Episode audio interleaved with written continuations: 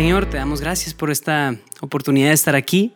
Gracias, Señor, por la vida de Juan, Señor, y gracias por todo lo que haces a través de él, de Juan Pablo, Señor.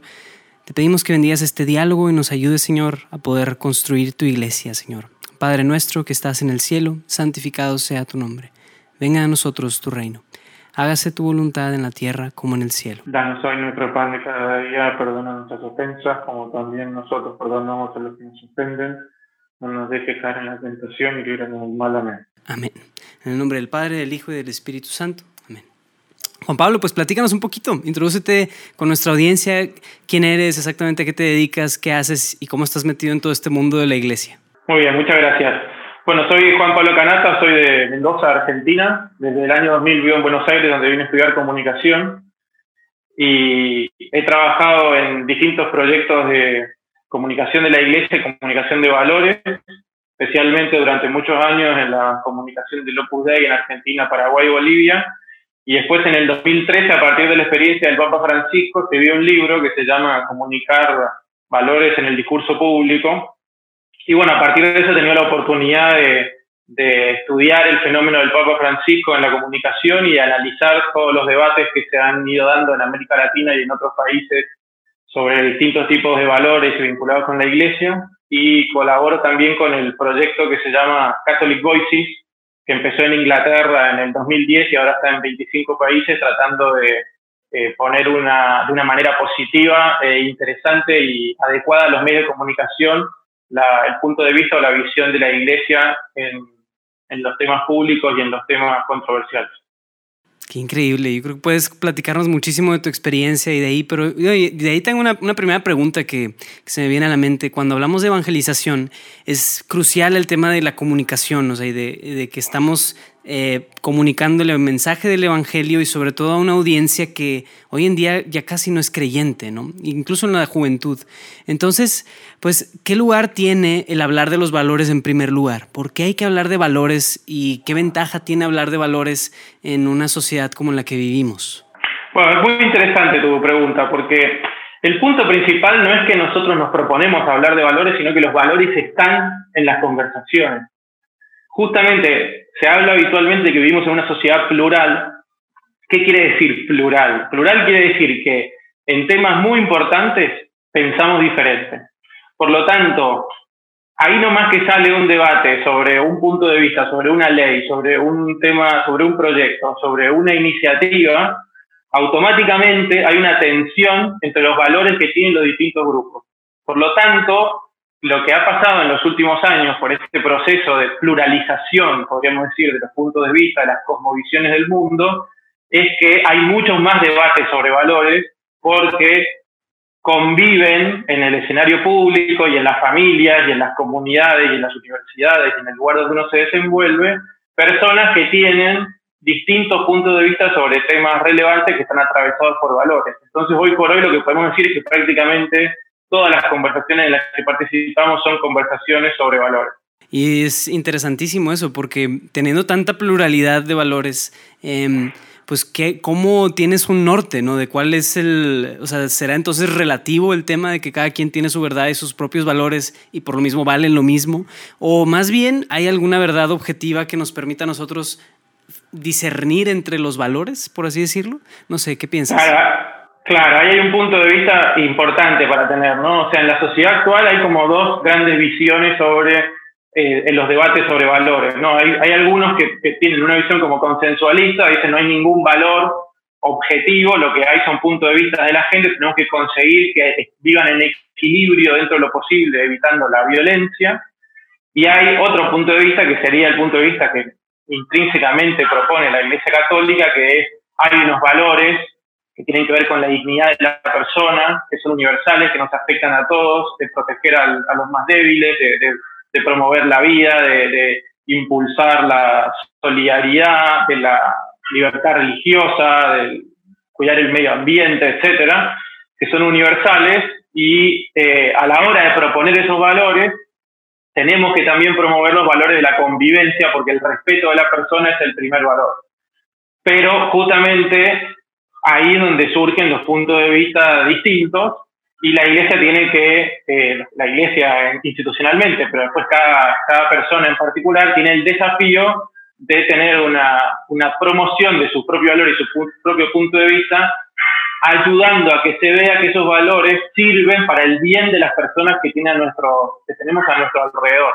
Ese sería como el punto central. Para mí, el gran tema de la comunicación de valores es no afirmar tu propia identidad grupal o tu identidad cultural o tu tradición propia, sino como los valores son universales y están atados a la dignidad de la persona, siempre el valor está conectado a que le hace bien al grupo de personas al que se lo estás transmitiendo. ¿no? Entonces, el gran desafío de la comunicación es como quitarle a los valores a veces una capa de polvo, una capa de, oscuridad que por temas culturales, psicológicos, de la biografía de cada uno se pueden cernir sobre esos valores y mostrar el potencial que tienen para hacer el bien a las personas que forman parte de la comunidad creo que tocas en algo fundamental. O sea, creo que una de las primeras preguntas que las personas se hacen acerca de la iglesia es, pues, ¿de qué me sirve todo esto? ¿De qué me sirve esta serie de prácticas? ¿De qué me sirve esta serie de, de sacramentos y de cosas que la iglesia pide?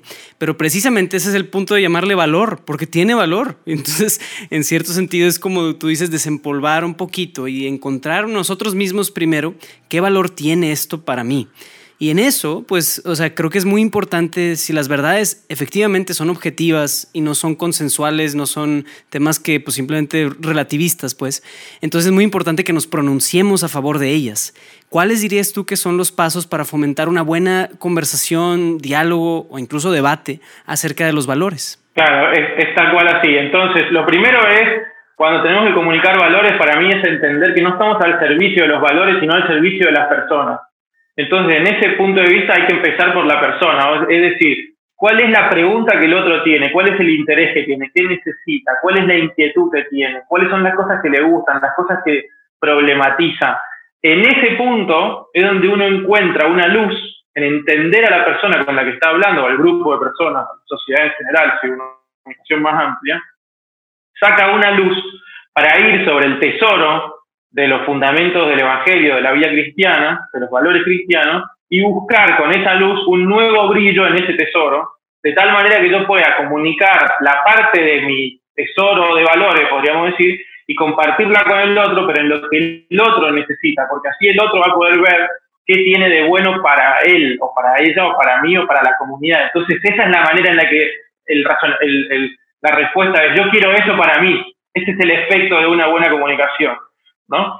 Y el último punto es que para finalmente poder mostrar bien este nuevo brillo que surge de entender al otro, entender la pregunta del otro, es poner los mejores recursos de comunicación que yo tengo disponibles. En este sentido uno podría decir, tratar la comunicación con profesionalidad, porque la comunicación es, eh, es un servicio a la comunicación del valor, podríamos decir, es hacerlo bien ayuda al otro a poder abrirse, a poder recibirlo por el valor estético, por la claridad del mensaje, por, por, el interés que genera, ¿no? Cuando las cosas están bien hechas es como un último empujón, una última eh, posibilidad de tender un puente con el otro a partir de haber entendido la pregunta y haber profundizado en los propios valores, en la propia visión.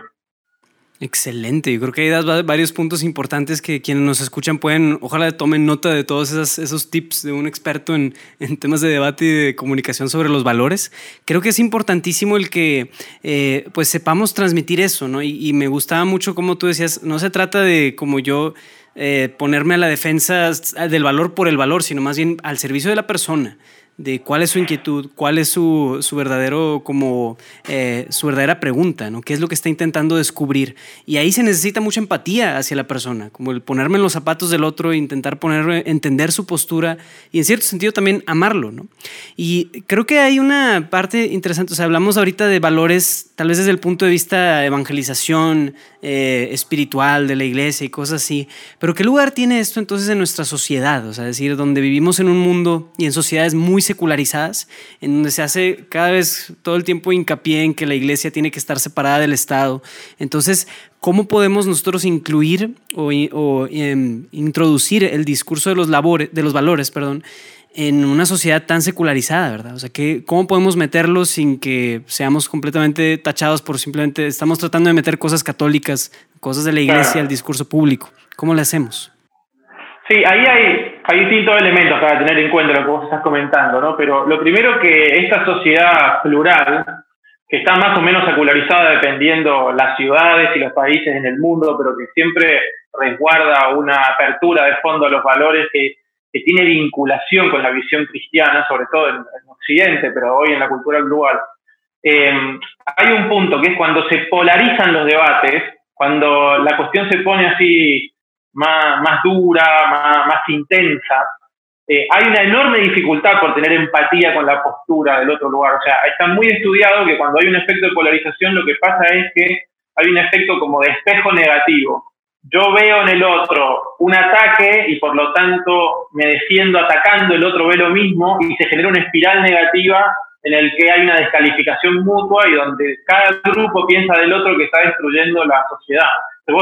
es muy interesante porque cuando estudias estos efectos de polarización, independientemente de los temas y de los grupos, la estructura mental que se activa es igual, es muy parecida. Es pensar que el otro hace un gran daño a la sociedad y que yo hago un gran aporte y que el otro me está tratando de destruir y por lo tanto tengo un montón de legitimidad para pelearme. ¿no? Esa espiral negativa, lamentablemente, a veces está fomentada por la lógica de, las redes, de algunas redes sociales y por la lógica de los medios de comunicación y por la lógica de la política. Porque en una lógica en la que hace falta destacar, a veces destaca más el que grita más, el que es más violento. ¿no? Entonces ese efecto dificulta muchísimo la comunicación de valores desde el punto de vista de la visión cristiana. Para empezar, porque lo primero que hay que hacer es tener empatía con la postura del otro y tratar de buscar un puente de comunicación, porque yo estoy tratando de compartir mis valores con el otro y no estoy tratando de vencerlo en una discusión. No hay nada más que te, que te espante más de asumir una postura que el hecho de sentirte derrotado en una conversación. O sea, esto puede pasar en un grupo, puede pasar en una charla personal. Si yo me siento derrotado, muy difícil que genere una actitud de apertura a los valores. ¿no? En cambio, si yo siento que estoy compartiendo con alguien que me valora, que entiende mi punto de vista, que entiende que el problema que estoy señalando es verdadero, etcétera, entonces eso me ayuda a conectar. Yo creo que en, esta, en estas sociedades hay que ayudar a conectar con los bienes y para conectar con los bienes hay que buscar los que son compartidos, porque normalmente, como los temas son complejos, se pueden abordar de distinta manera, y siempre es mucho mejor tratar de hacer una propuesta sobre el tema que quiero compartir desde lo que tengo en común con el otro, porque es como tender un puente que los dos tenemos, que nos permite ir y venir, y después tratar de recorrer el camino por ese puente de lo que, no nos, de lo que hasta ahora nos separa, pero que hay posibilidad de que nos una. ¿no? Fíjate, un ejemplo perfecto de esto es la encíclica Laudato Si del Papa Francisco. el Papa Francisco saca este documento sobre la ecología integral y entonces, ¿qué es lo que hace? Habla de un tema que le interesa a muchísima gente, incluso a muchísima gente que puede ser que no tenga una particular cercanía con la Iglesia Católica. Al hablar de un tema compartido, al expresar y sumarse a esos valores que son compartidos, genera un interés y un puente, y en ese documento puede hablar, no solamente expresar una visión desde los valores cristianos de la ecología, que esto ya es mucho, sino que además hablar de un montón de otros temas que probablemente no hubiera tenido ocasión de ser escuchado si los hablaba directamente, podríamos decir. En a través de este valor compartido en ecología, puede hablar de la ayuda a la vulnerabilidad, de la sociedad del descarte, de economías más sostenibles que incluyan a todos, de cuidar eh, la vida de las personas por nacer, de promover la familia, un montón de otros temas que están como enmarcados en el ámbito del valor común de la ecología y ayudan a que te escuchen más, porque vos estás hablando de algo que al otro le interesa, es compartido, se está sumando, podríamos decir, al valor del otro. Y por otro lado también que haya como una mayor persuasión en lo que se comparte, porque suena más cercano a lo que yo pienso hasta ahora. Entonces había un prejuicio de lejanía y con esto yo te muestro no estamos tan lejos. Fíjate, esto lo podríamos compartir y se avanza gradualmente y esa es la dinámica del diálogo, en la que gradualmente nos vamos acercando más y vamos compartiendo y los valores se van expandiendo en esa dinámica. Qué maravilla y se necesita mucha astucia y mucha genialidad, honestamente, para saber qué temas son esos puntos de encuentro en donde yo puedo hablar de un tema y ahí meter otros temitas que a lo mejor no van a estar de acuerdo conmigo, pero ya los dije, ya me escuché, eh, ya, fui, escuchado y ahí también puedo fomentar el diálogo. Creo que al menos el un punto de partida importante es el respeto, ¿no? O sea, el que yo respeto a la persona en la pluralidad de nuestras sociedades y de nuestros valores. Yo respeto, sea lo que sea que tengas que defender y decir, eh, mostrarte ese respeto es, es, es, como parte de la dignidad humana que yo, yo mismo quiero respetar y fomentar. Entonces, si yo soy el primero en decir, pues si yo defiendo la vida, por ejemplo, el famoso debate del aborto, eh, pero callo inmediatamente las voces que están en contra de, esta, de esto, pues ahí estoy mostrando cierta falta de respeto hacia la vida de las otras personas. Entonces yo tengo que ser muy paciente, muy empático en respetar esas vidas también. Creo que ese es un punto de inicio, pero no sé si quieras comentar algo al respecto. Sí, ahí la iglesia siempre tiene un desafío que es muy interesante, que es expresar toda su identidad cuando entra en discusiones sobre valores, ¿no? Entonces, por un lado, la iglesia es distinto a otros grupos sociales que también promueven valores con, la lógica de esos grupos, ¿no? Como pueden ser movimientos sociales, ONGs, universidades, partidos políticos, que tienen su propia dinámica, ¿no? Pero cuando la iglesia o una persona, digamos, cargando con, con la identidad católica participa, tiene que tener en cuenta que además de ese debate, está habiendo otro debate, que es sobre quién sos, quién eres, como eh, institución o como propuesta, ¿no? Y la iglesia tiene este deber o esta necesidad de expresar su identidad, podríamos decir así, maternal con cada persona, misericordiosa. Entonces hay que conversar, hay que proponer, a veces hay que discutir, pero hay que hacerlo y hay que mostrar en, ese, en esa comunicación el rostro maternal de la iglesia. ¿Qué pasa si uno discute con un rostro agrio, un rostro amargo o un rostro violento? Esconde una parte muy importante de lo que quiere transmitir. Hay como una restricción de verdad en eso. Es como que por, por encerrarte, por acotar a la comunicación del valor que se está discutiendo, estás ocultando una parte del mensaje que tenés para dar, que es muy importante para la otra persona, para la relación con la otra persona y también para dar el mensaje completo del Evangelio. Ese sería el punto. Entonces, hay un desafío permanente en cada uno de estos debates, que es un desafío intelectual y también es un desafío de actitudes, ¿no? Esta actitud de empatía, de servicio, de apertura, pero también intelectual, o sea, de poder conectar cosas que no se conectan tan fácil para a la hora de entrar en cualquier conversación, entrar con la sinfonía de los valores de la iglesia, podríamos decir, que no nos queden algunos valores aislados que cuando los comunicamos negamos o empobrecemos la transmisión de otros, sino que logremos hacer presentes todos esos valores a la vez. La mejor manera de hacer esto, digamos, la manera más suprema desde el punto de vista de la comunicación, es a través de la metáfora, que son las, o de las imágenes, que son las herramientas de comunicación más potentes. Fíjate, por ejemplo, te, te cuento dos que me parece que pueden mostrar cómo, cómo este proceso funciona, ¿no? El Papa Francisco usa la metáfora del hospital de campaña todas las cosas que se explican solamente al usar esa imagen del hospital de campaña sobre la actitud de la iglesia frente al mundo actual, frente a la fragilidad de las personas, frente a la propuesta de la confesión, la propuesta de la misericordia, la propuesta de las obras de caridad. O sea, es impresionante la cantidad de temas. Es como que al encontrar una imagen como el hospital de campaña, que ahora con el tema de la pandemia del coronavirus se han instalado de repente muchísimos hospitales de campaña en todos lados y entendemos, incluso hemos profundizado en el valor que esa imagen tiene, lo que haces es conseguís expresar en un momento, en un efecto, una gran sinfonía de valores, todos en conjunto que tienen como mayor fuerza. Entonces, cuando el Papa Francisco usa esa metáfora, realmente persuade de una manera distinta, ¿no? interpela de manera distinta.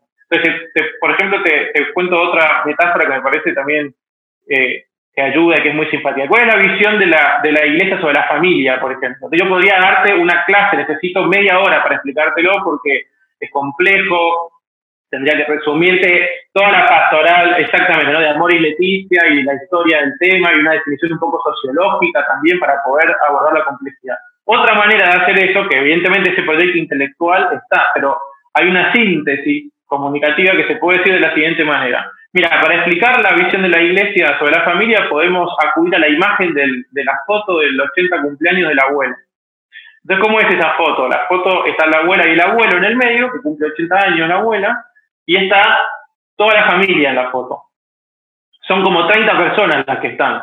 Entonces, están los hijos, los nietos, los primos, la cuñada, la, prima que, está separada, la vecina de enfrente que no es de la familia, de la familia, la señora que siempre trabajó en la casa y se transformó en una tía, el, sobrino que es que tiene una, una, visión de la vida de la comunidad LGBT, pero está incluido en la foto, ¿no? En la, en la foto están todos, con su vida cuesta, con su fragilidad, pero están alrededor de la abuela. Y entonces esa es una primera visión de la familia en la foto que es la familia cristiana es una familia que incluye, en la que todos se pueden sentir en casa y que acepta a todas las personas. Pero a la vez, en el medio de la foto, están la abuela con el abuelo, que, son un matrimonio que ha atravesado la vida, que ha sido fecundo porque ha tenido hijos, ha sido fecundo porque ha sabido perdonar y han logrado atravesar la vida juntos y además han logrado incluir y, tener a todas estas personas en la foto, porque están solos, amargados en el 80 cumpleaños, están con toda la familia. ¿no?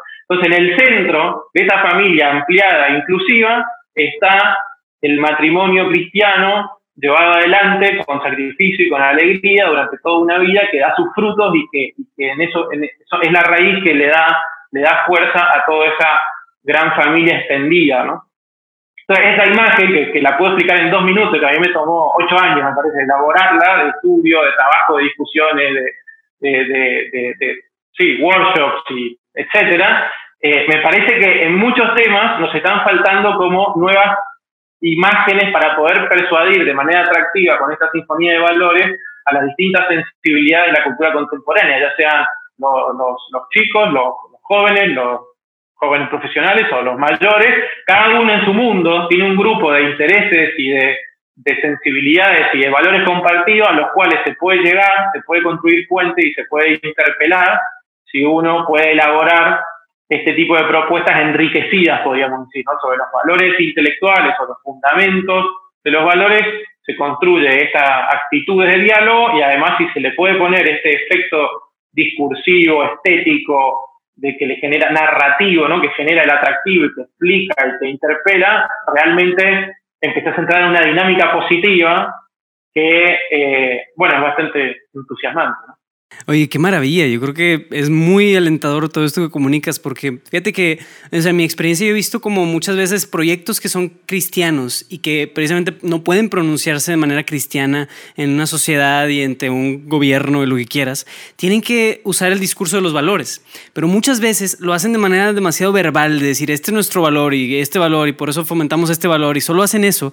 Y la verdad es que entonces pierde mucho el peso el valor. O sea, se vuelve como pues, un adorno que pusiste en vez de querer hablarme de que eras cristiano. O sea, se vuelve como una excusa barata, por así decirlo. Y no es problema del valor, es nuestro problema. Es nuestro problema en que no sabemos comunicarlo bien, pero creo que esto que nos comentas es súper alentador el decir, una imagen puede transmitirte todo un paquete de valores y puede transmitirlo de una manera muy astuta también. Entonces ya está rompiendo el reto de intelectual y el reto comunicativo también, lo que nos mencionabas hace unos momentos.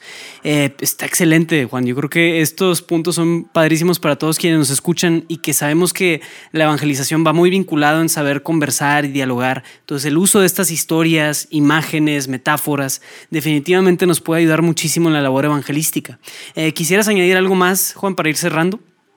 No, simplemente contar una, una imagen que usa el Papa Francisco para hablar de la comunicación de valores en esta sociedad fragmentada, un poco vulnerable, donde mucha gente, bueno, todos vamos por la vida un poco heridos y con la vida a cuestas y esperando que los demás nos comprendan y nos quieran ayudar, es que dice que el, el mensaje de, de los valores cristianos es como una piedra preciosa que, uno puede tener en la mano, supongamos como un rubí, y que entonces uno puede agarrar el rubí y tirárselo a la cara a la gente, ¿no? Y entonces con ese, con ese valor, que en sí es espectacular, lo que haces es lastimar al otro, porque le haces sentir que lo estás, que lo estás cancelando, que no lo estás aceptando, ¿no? En cambio, la, la propuesta cristiana, esa propuesta de puente, de estar al servicio de los demás, de compartir para enriquecer la vida del otro, no ganar la discusión, sino compartir con la persona, lo que hace es tratar de mostrarle esa piedra preciosa, iluminarla de una manera particular para que brille, para que tenga como su esplendor y ese esplendor genere el atractivo. ¿no? Yo creo que este es el servicio que cada uno de nosotros puede hacer con su estudio, con su capacidad artística, expresiva, intelectual, es lo que puede generar en las personas que tienen a su alrededor, ¿no? En primer lugar, a las personas que, con las que compartís la vida, que son las con las que más podés tratar y a las que más puedes ayudar y después, por supuesto, en las redes y en la sociedad en general, ¿no?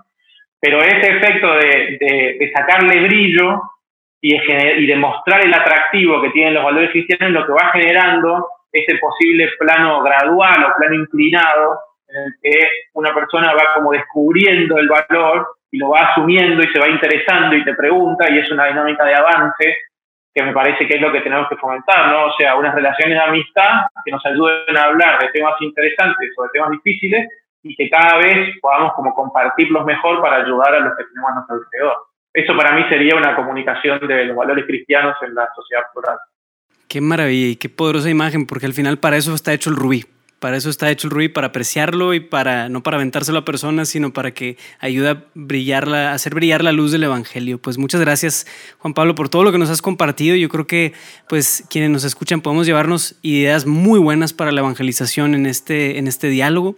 Y bien, pues sin más, cerramos esta conversación, este diálogo, agradeciéndote, Juan Pablo, por tu participación, por acompañarnos. De veras, muchísimas gracias por todo lo que has contribuido. Em, y bien, pues amigos, nos vemos en la noche. Sigamos ahí participando del simposio. Va a haber una sesión informal con unas cervecitas ahí en la noche para que no se lo pierdan. Y bueno, Dios los bendiga, amigos. Muchísimas gracias. Hasta luego.